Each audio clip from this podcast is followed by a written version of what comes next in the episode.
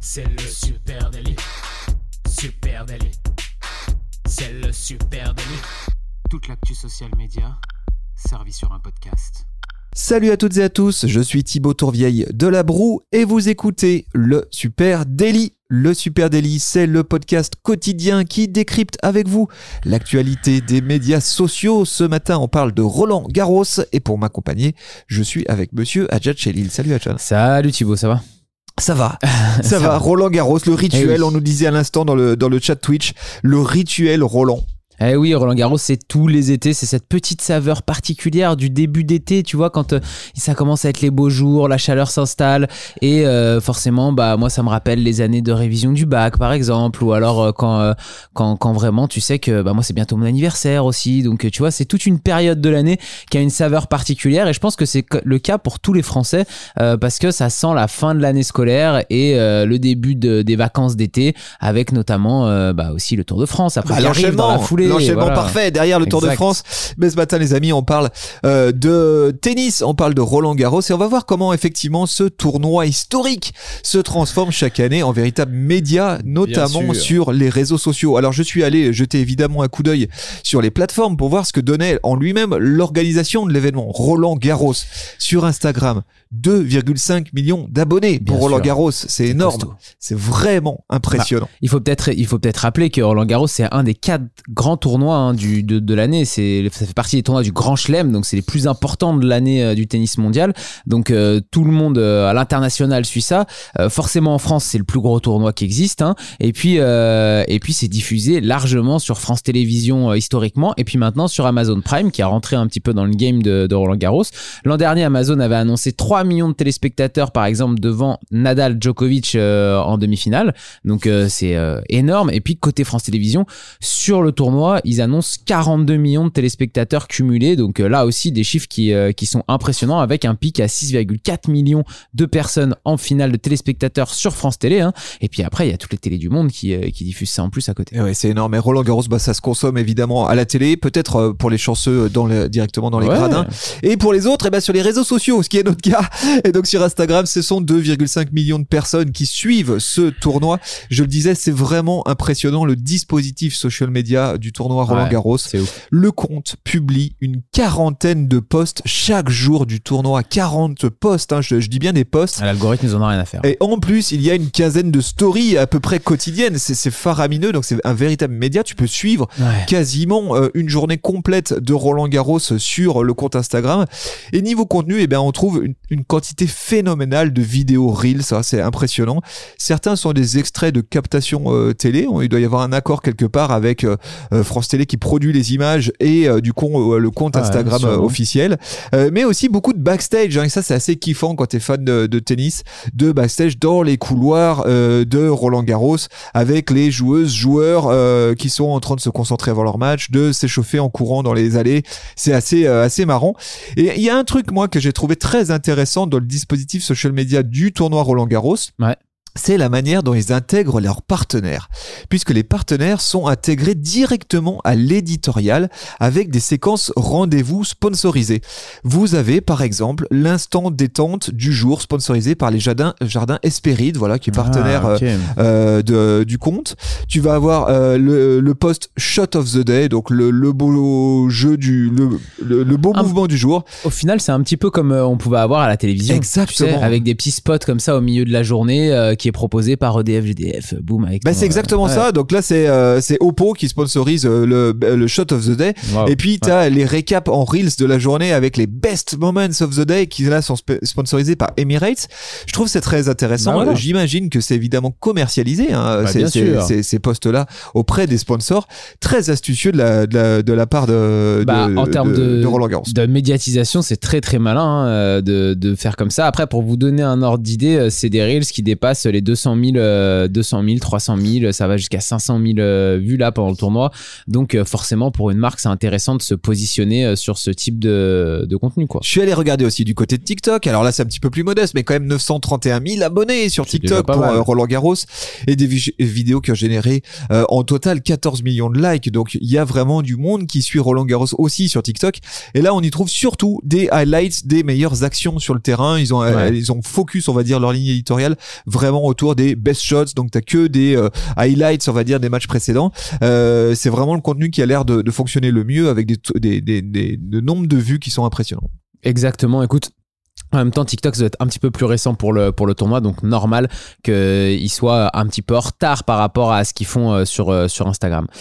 Est-ce que tu as entendu parler, Thibaut, de l'application Bodyguard? Eh ben euh, non, mais tu m'en as parlé juste avant qu'on Eh enregistre oui. et je trouve ça fascinant. assez, un- assez incroyable. Euh, c'est le tournoi qui a mis ça en place cette année, hein, Roland Garros, qui s'est associé à l'application Bodyguard et qui révolutionne un petit peu le monde de la modération. Euh, c'est assez, euh, assez étonnant. Cette année, Roland Garros est arrivé avec un nouvel outil pour protéger les joueurs. Il y a énormément de pression sur les joueurs, hein, on le sait, notamment avec euh, dans le tennis, avec le développement des paris sportifs. hein. c'est de plus en plus euh, présent. Il y a euh, beaucoup de choses qui se passent sur les réseaux sociaux, beaucoup de messages parfois haineux et euh, notamment à l'égard de très jeunes joueurs. hein. Parfois, ils ont 16 ans, 17 ans et euh, ils reçoivent des menaces de mort quand ils perdent un match parce qu'ils font perdre des paris à des parieurs. Donc, il y a tout ce nouveau type de harcèlement autour du tennis qui est, euh, qui est un peu euh, apparu ces dernières années et notamment pour protéger la santé mentale des, joueurs sur le cyberharcèlement et bah euh, Roland Garros s'est associé à cette application Bodyguard qui filtre les commentaires haineux sur les réseaux sociaux. Alors comment ça marche? En fait, le joueur va tout simplement flasher un QR code sur son téléphone, ce qui va permettre à l'application qu'il aura installée au préalable Bodyguard d'accéder à tous ses réseaux sociaux. Et euh, c'est l'application qui va faire le reste en fait. Ça va se plugger sur, euh, sur son Instagram, Facebook, etc.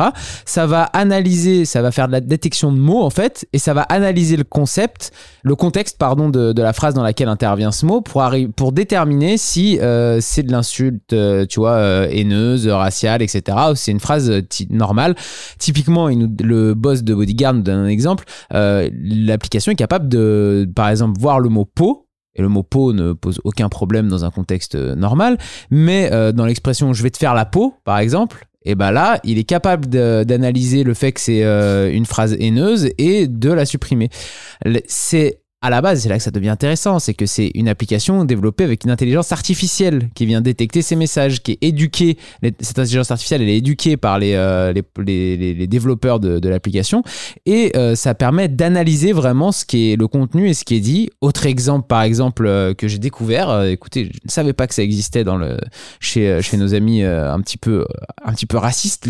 En tout cas, les, utilisateurs haineux, pour échapper aux modérations classiques, changent des mots. Et par exemple, euh, là, l'exemple qui était donné, c'est que à la place du mot arabe, ils vont utiliser l'emoji arbre, puisque ça ressemble arbre arabe, et ils, ont, ils mettent l'emoji. ok, d'accord, pour- ça va loin. Ouais, voilà, Ouais. pour, et pour, mais ouais, mais c'est justement pour éviter que les euh, systèmes de modération classiques que nous on utilise, par exemple chez Supernative, Ouais, euh, ouais. vous savez, on rend tout un tas de mots-clés euh, pour supprimer directement certains messages parce qu'on sait que c'est. Faire de la modération a, a pri- a priori, c'est-à-dire avant la publication. juste quand ça sort quoi.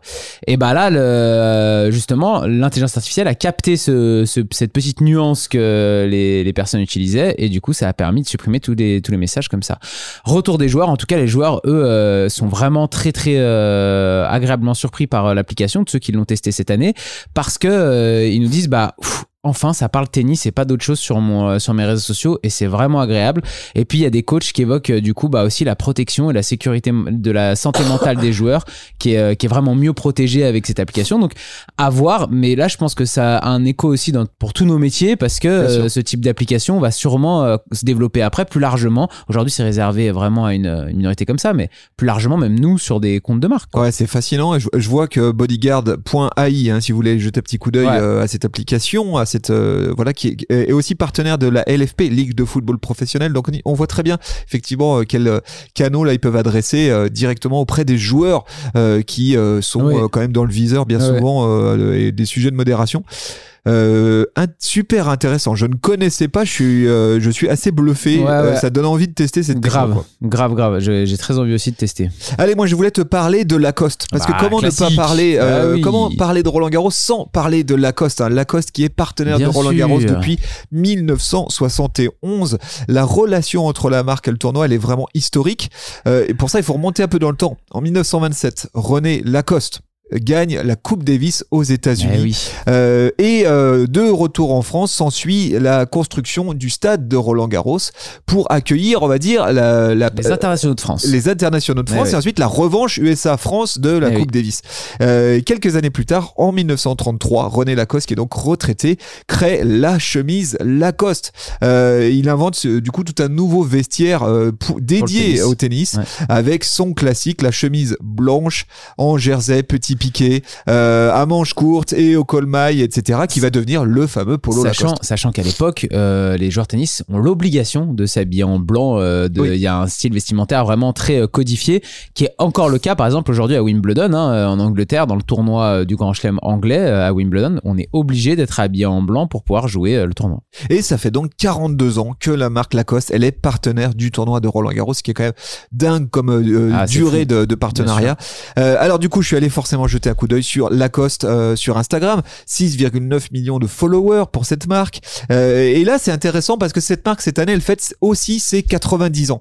Et c'est bluffant de constater à quel Ouais. point son image, elle est toujours intacte et plus fraîche que jamais. Euh, sur son compte Instagram, la marque, elle souligne par exemple son partenariat avec les athlètes via un hashtag qui s'appelle Team Lacoste.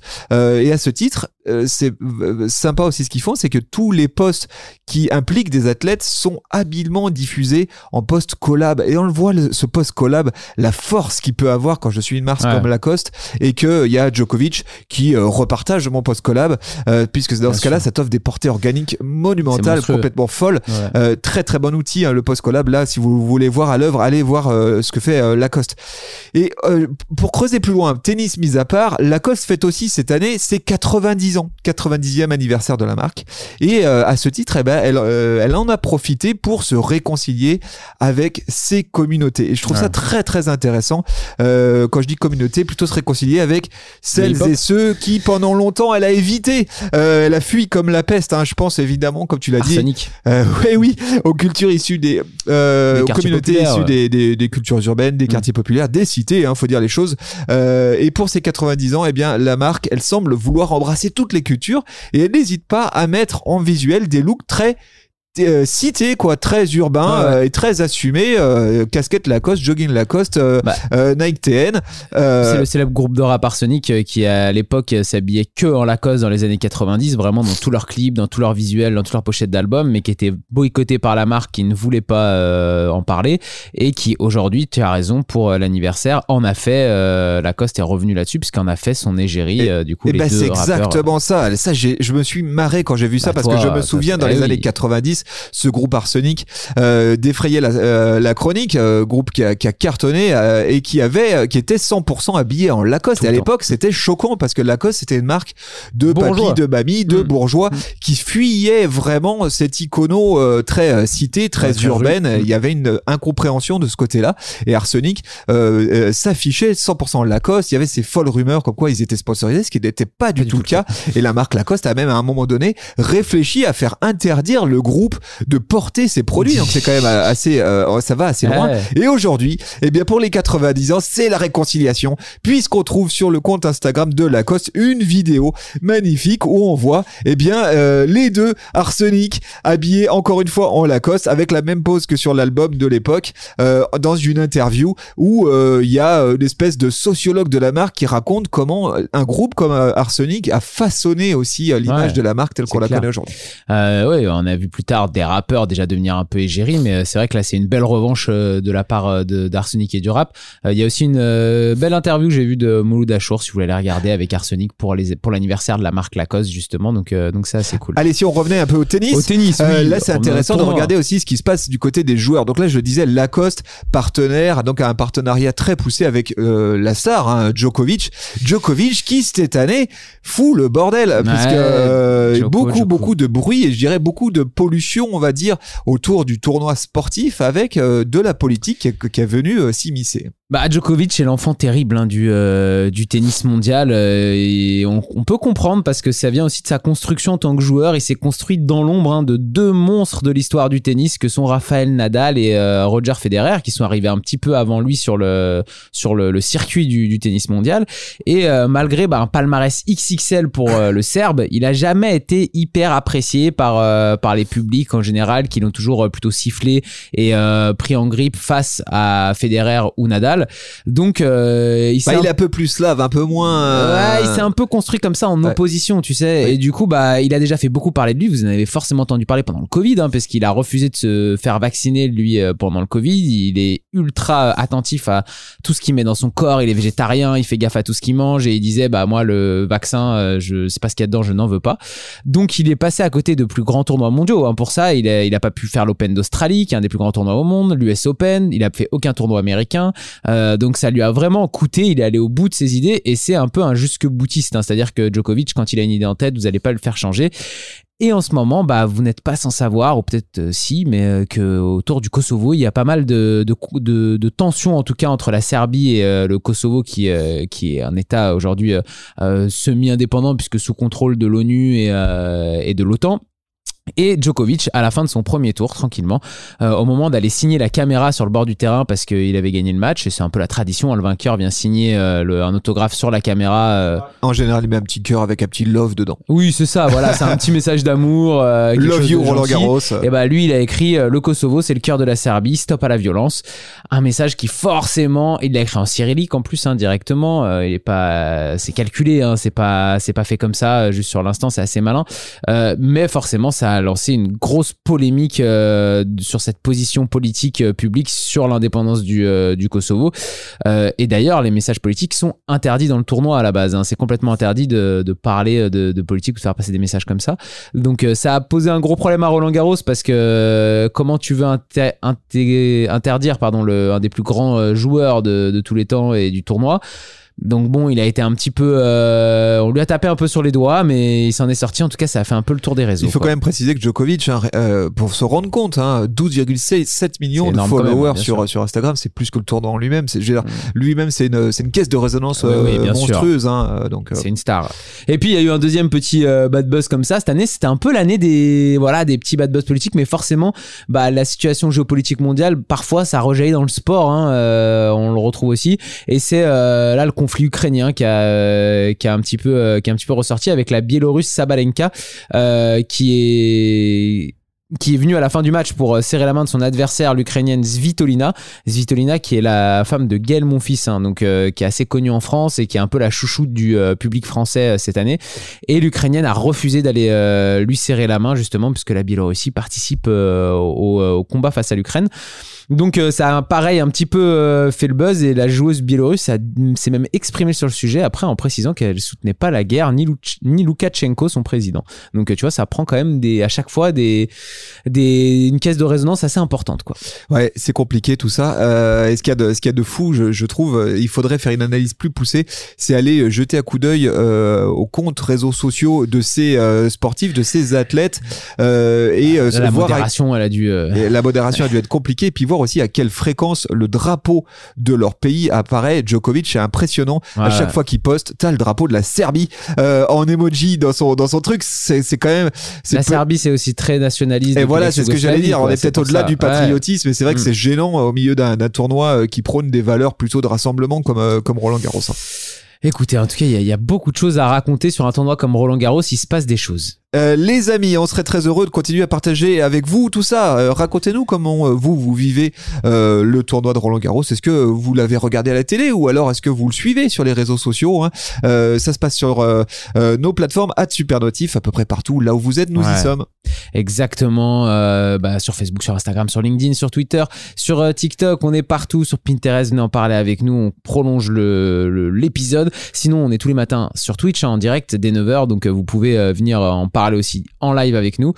Et sinon, bah écoutez, on vous attend pour le millième épisode le 29 juin. Donc, n'hésitez pas à aller vous inscrire en ligne. Merci à vous tous. On vous souhaite un très très Ciao, bon week-end. Rendez-vous lundi. Salut tout le monde. Ciao. Bye bye.